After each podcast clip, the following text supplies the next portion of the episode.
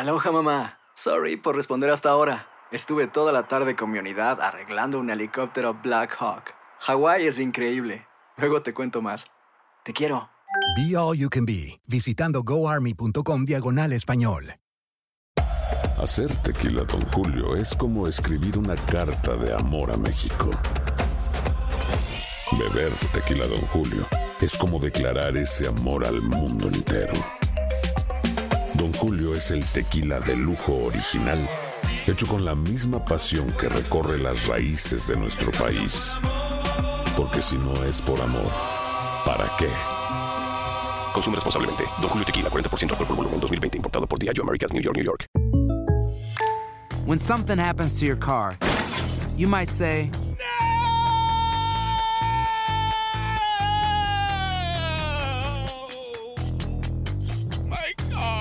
but what you really need to say is something that can actually help. Like a good neighbor, State Farm is there. And just like that, State Farm is there to help you file your claim right on the State Farm mobile app. So just remember, like a good neighbor, State Farm is there. State Farm, Bloomington, Illinois. Boost Mobile tiene una gran oferta para que aproveches tu reembolso de impuestos al máximo y te mantengas conectado. Al cambiarte a Boost, recibe un 50% de descuento en tu primer mes de datos ilimitados. O, con un plan ilimitado de 40 dólares, llévate un Samsung Galaxy A15 5G por $39.99. Obtén los mejores teléfonos en las redes 5G más grandes del país. Con Boost Mobile, cambiarse es fácil. Solo visita boostmobile.com. Boost Mobile, sin miedo al éxito. Para clientes nuevos y solamente en línea, requiere AroPay. 50% de descuento en el primer mes requiere un plan de 25 dólares al mes. Aplican otras restricciones. Visita boostmobile.com para detalles.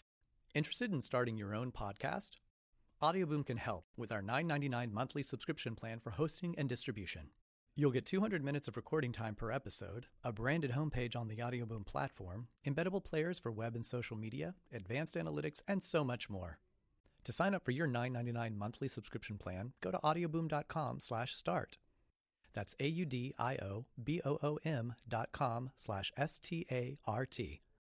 El siguiente podcast es una presentación exclusiva de Euforia On Demand. Queridos amigos, me da mucho gusto saludarlos. Gracias por estar con nosotros, gracias por escuchar Epicentro, gracias por descargar Epicentro, gracias por ser parte de esta comunidad que se reúne semana a semana en este podcast. Los invito, por supuesto, a suscribirse a nuestra comunidad, a suscribirse al podcast a través de iTunes, a través de Audioboom, a través de las distintas plataformas en donde este podcast se escucha. Euforia, evidentemente, la plataforma de Univisión, extraordinaria plataforma de Univisión, en donde, eh, por cierto, se están publicando podcasts uh, cada vez más extraordinarios de narrativa, en fin, de verdad notable lo que está haciendo um, la empresa para la que tengo el gusto de trabajar eh, con este, este formato, este medio que son los podcasts.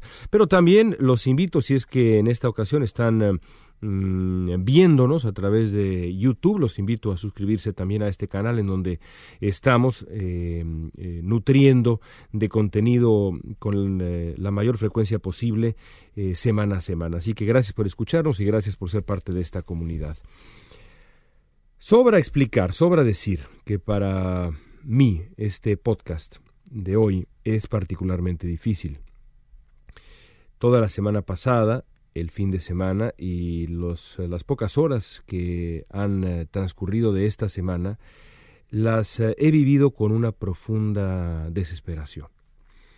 Una desesperación, eh, una tristeza, un desasosiego y también un, un sentido de frustración profesional, diría yo, que hace una mezcla muy complicada de digerir. El eh, sismo del 85 lo viví siendo un niño, tenía yo 10 años de edad, eh, estaba yo en tercero o cuarto de primaria quizá y me acuerdo perfectamente bien que estaba yo terminando de vestirme para ir a la escuela cuando empezó a temblar a las 7 y 19 de la mañana en la de México. A Chihuahua, 7 de la mañana, 19 minutos 42 segundos, tiempo del centro de México. Sigue temblando un poquitito, pero pues vamos a tomarlo el 19 de septiembre de 1985 y me acuerdo muy bien eh, del el movimiento, del crujir de las paredes, de eh, la manera como las eh, puertas eh, se movían, pegaban una contra la otra, los matracazos de las puertas, la manera como la ropa eh, y los juegos de mesa y demás, los libros caían de las paredes en una escena de verdad eh, apocalíptica. Mi madre me llevó a la escuela, como nos ocurrió a muchos de nosotros, pero duré poco tiempo en la escuela y no volví eh, en varios, varios días, no recuerdo exactamente cuántos, pero en varios, varios días no volvimos a la escuela y esa tarde para pues eh, distraernos eh, emprendimos la marcha hacia, hacia Valle de Bravo, acompañados mm, de mi mejor amigo, Roberto Sanders, a quien le mando un abrazo muy afectuoso, y me acuerdo que ahí vivimos el 20 de septiembre la, la gran réplica, eh, me acuerdo, insisto, como si fuera hace unos minutos, eh, el estar bajando, corriendo unas pequeñas escaleras que había en la, en la, en la a su vez, pequeña casa donde nos estábamos eh, hospedando. Em, y me acuerdo la manera como golpeaban los cables de la luz uno contra el otro, de nuevo en una escena que parece de una película apocalíptica, pero que tristemente estaba en efecto sucediendo. Después, mi, padre en esos días estaba fuera de México, había ido a Washington para dar una conferencia eh, y volvió el día 20 por la noche en el primer avión que logró ah, encontrar y em, quizá el día 21 o 22 por ahí me subió a su auto y fuimos a em, Tlatelolco. Y me acuerdo de las imágenes del edificio Nuevo León, em, como un árbol enorme, eh, arrancado, desgajado, mostrando sus raíces, recostado, ese enorme edificio en donde murieron, se calculan, pues cientos de personas. Hace unos días trataba yo de encontrar la cifra exacta y pues eh, como todas las cifras en, función de, ese, de esa tragedia mexicana, las cifras eh, varían, ¿no? Entre 300 a 500 personas. El caso es que cuando fuimos, eh, y cuando mi padre bajó del automóvil eh, para poder eh, observar a los rescatistas, a los brigadistas de aquel tiempo con sus palas y picos y cubetas y, gritando con urgencia, había todavía cientos de personas atrapadas en los escombros. Y recuerdo haber vuelto a casa, y em, mi padre estuvo en silencio todo el camino de vuelta a casa y cuando llegamos finalmente a estacionarnos, eh, me acuerdo que me dijo que su intención había sido llevarme para allá para que pudiera yo ver a la gente ayudándose. Y en ese momento rompió en llanto y es la primera vez, de pocas, ¿eh? la primera vez que vi a mi padre llorar. Recuerdo todo esto porque eh, me ha venido a la mente una y otra vez cómo tuve, como todos los eh, de mi generación que, vivieron aquello, tuve la desgracia de vivirlo, pero también tuve el orgullo y el privilegio de vivir la tragedia. Porque de un momento a otro, nosotros que éramos niños de 10 años de edad, 10, 11, 9 años de edad, de golpe nos convertimos en una suerte de pequeños adultos, porque cuando uno enfrenta la fragilidad de la vida, de inmediato crece. De inmediato el carácter se expande, se vuelve más complejo, se vuelve más adulto. Eh, y yo en estos días he recordado con profundo orgullo lo que viví y lo que vivimos, porque de golpe pasé de tener 10 años a ser, insisto, un pequeño adulto enfrentado con la fragilidad de la vida, pero también con la solidaridad de, del pueblo mexicano y con la fuerza que puede nacer de la crisis, la crisis en su versión más primitiva, más profunda, más esencial en muchos sentidos. E insisto, cuento esto porque en esta ocasión, así como millones de mexicanos que vivimos acá en Los Ángeles, que es la segunda ciudad con más mexicanos del mundo, y también así como millones de mexicanos que viven fuera de, México. Esta vez no tuve la oportunidad de compartir con mis eh, compatriotas y con mis paisanos y con mis vecinos y con mi familia y con mis amigos y con mis calles y con mi aire la tragedia. Y eso pesa como me han pesado pocas cosas en la vida.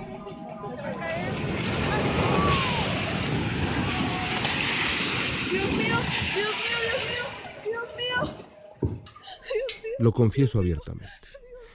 Me, pesa por, primero que nada, me pesa como mexicano, me pesa como mexicano, me pesa como un hombre con dos manos y dos pies y 42 eh, años y voluntad de ayudar y de eh, pegar de gritos y de sumarme a las cadenas, eh, pegar de gritos para ayudar, no me refiero a, a, quejarme, sino a pegar de gritos para organizar, a sumarme a algún centro de acopio, sumarme al espíritu solidario. Eso a lo lejos, a pesar de que acá hemos hecho algunas cosas desde Los Ángeles, y Los Ángeles, insisto, es una ciudad tan pero tan mexicana, eso ya no, he, ya no pude hacerlo.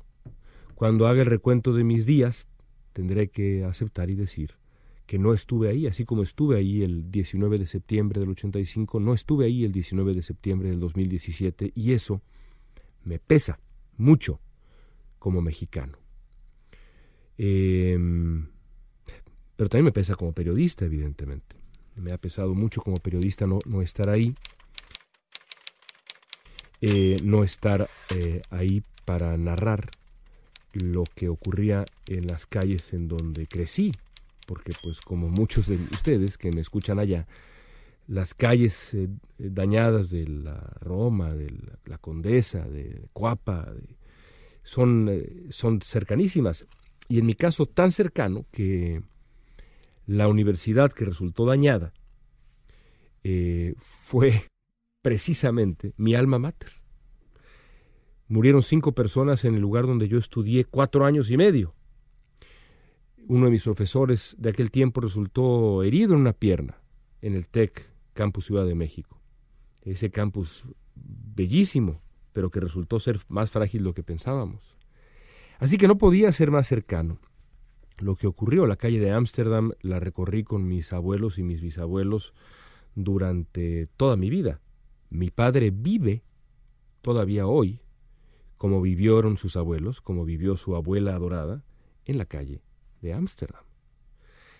Em, durante varios años viví en la zona alrededor de, de, la calle de Nuevo León, de Alfonso Reyes, de Cholula, de, estas zonas de la Condesa, ahí nació mi hijo. Así que bueno, en fin, es, es mi ciudad, no podía ser más cercana.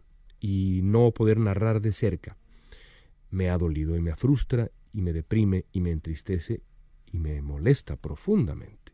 Pero en fin, no hay mal que por bien no venga y las desventajas enormes de la distancia también implican ciertas ventajas de la distancia. Y la ventaja central de la distancia es que he podido, desde acá, aprovechar las imágenes del sismo, los sonidos del sismo, las fotografías, los videos, las historias del sismo, para finalmente poder dejar claro qué es mi país. Porque resulta ser, y quienes escuchen este podcast viviendo fuera de México lo saben muy bien, resulta que los que vivimos fuera de México tenemos eh, la labor cotidiana de explicar nuestro país. Eh, corregimos equívocos, mentiras, exageraciones, tonterías, calumnias. Eh, tengo un buen grupo de amigos en Estados Unidos, algunos de ellos colegas, que me han dicho cosas que son barbaridades en los últimos años. Un día, este no fue un colega, pero un día un amigo me preguntó si en México se hablaba español. Otro amigo querido me dijo que si para circular en la Ciudad de México se necesitaba necesariamente, eh, la redundancia, se, necesitaba de manera obligatoria una, un automóvil blindado o si se podían rentar chalecos antibalas. No estoy exagerando, esto es lo que me dijeron. O si pasear por la Ciudad de México de noche después de las 10 era casi un suicidio.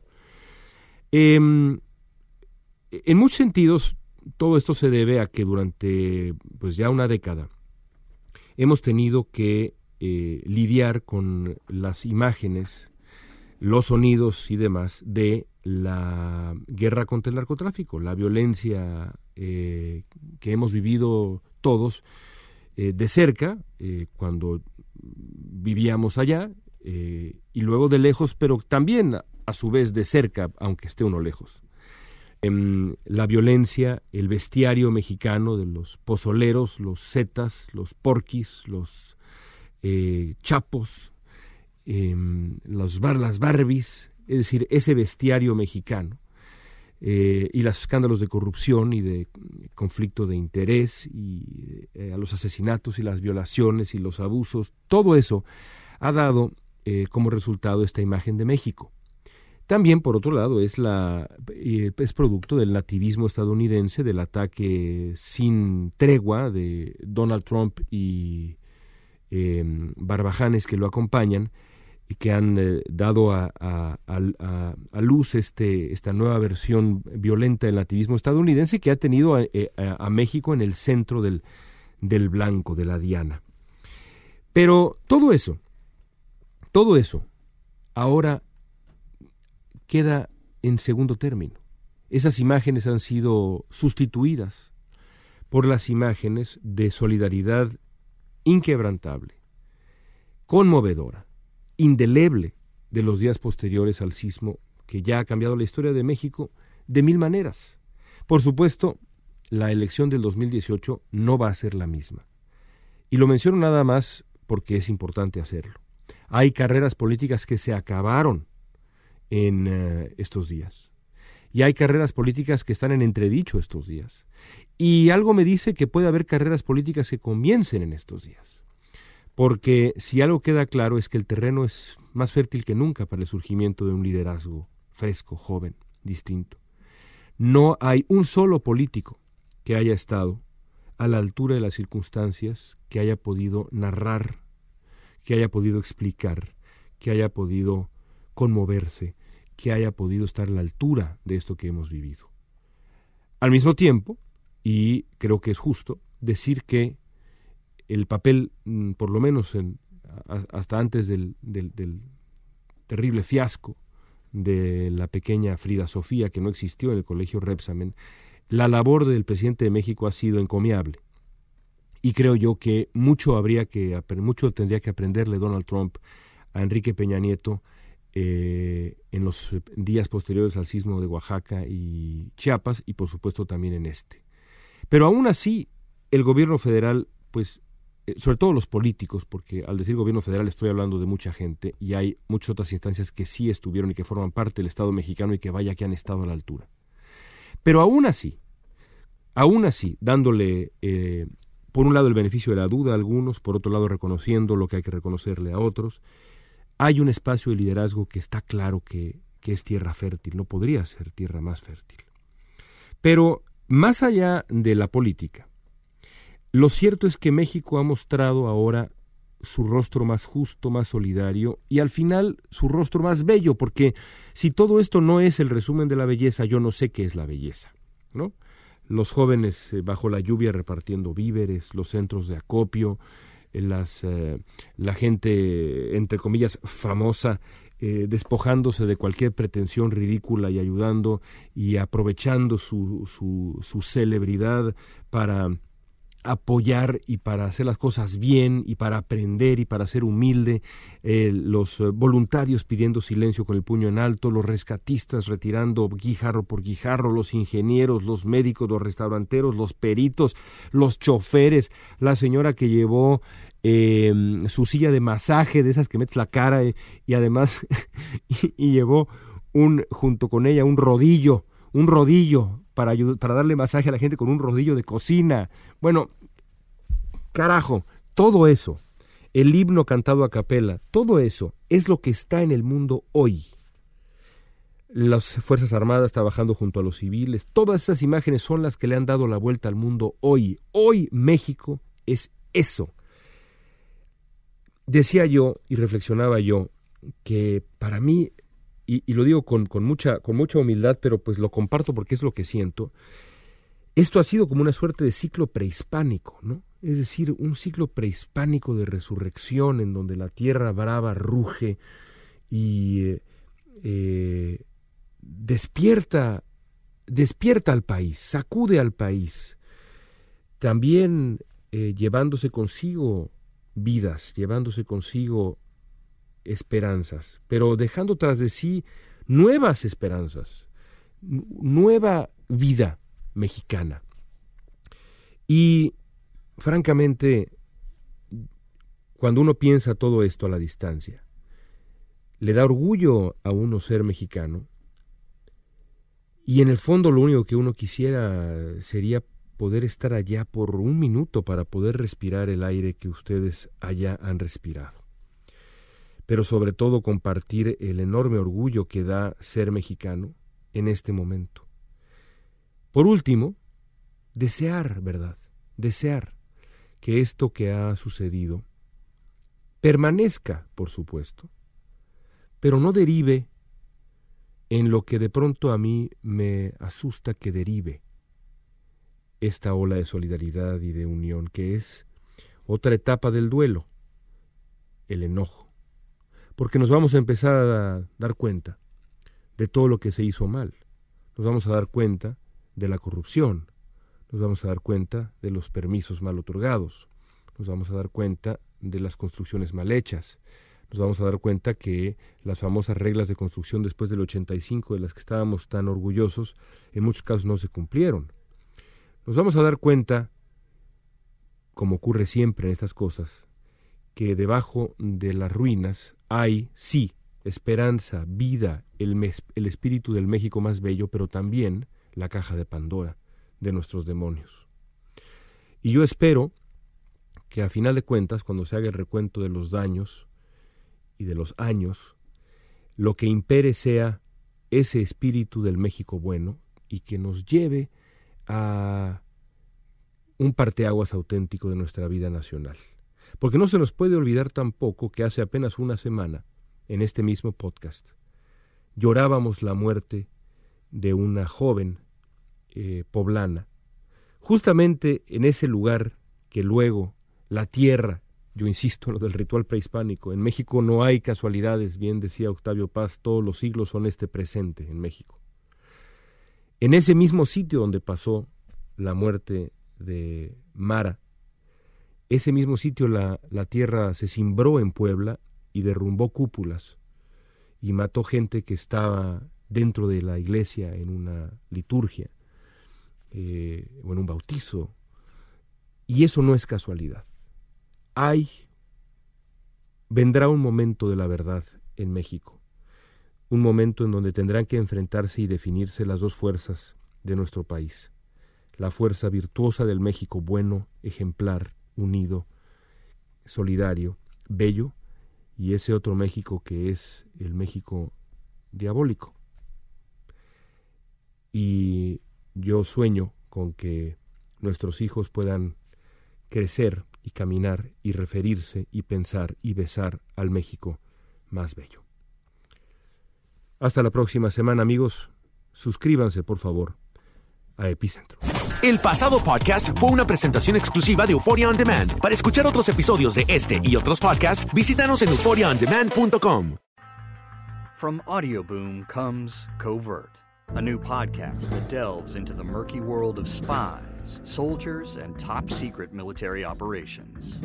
I'm Jamie Rennell, and together we'll discover the real stories of history's greatest classified missions told by the operatives, soldiers, and journalists who experienced it firsthand.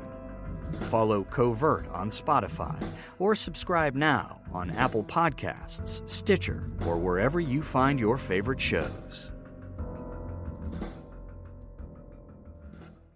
Boost Mobile tiene una gran oferta para que aproveches tu reembolso de impuestos al máximo y te mantengas conectado. Al cambiarte a Boost, recibe un 50% de descuento en tu primer mes de datos ilimitados. O, con un plan ilimitado de 40 dólares, llévate un Samsung Galaxy A15 5G por $39.99. Obtén los mejores teléfonos en las redes 5G más grandes del país. Con Boost Mobile, cambiarse es fácil. Solo visita boostmobile.com. Boost Mobile, sin miedo al éxito. Para clientes nuevos y solamente en línea, requiere AroPay. 50% de descuento en el primer mes requiere un plan de 25 dólares al mes. Aplican otras restricciones. Visita Cassandra Sánchez Navarro junto a Catherine Siachoque y Verónica Bravo en la nueva serie de comedia original de VIX, Consuelo, disponible en la app de VIX ya. algunos les gusta hacer limpieza profunda cada sábado por la mañana. Yo prefiero hacer un poquito cada día y mantener las cosas frescas con Lysol. El limpiador de inodoros Brand New Day de Lysol limpia y desinfecta el inodoro y el cepillo, eliminando el 99.9% de virus y bacterias con una fragancia que lleva tus sentidos a un paraíso tropical. No solo limpies, Limpia con Lysol. The living room is where you make life's most beautiful memories. But your sofa shouldn't be the one remembering them. The new life resistant, high performance furniture collection from Ashley is designed to withstand all the spills, slip ups, and muddy paws that come with the best parts of life. Ashley high performance sofas and recliners are soft, on trend, and easy to clean. Shop the high performance furniture in store or online at ashley.com. Ashley, for the love of home.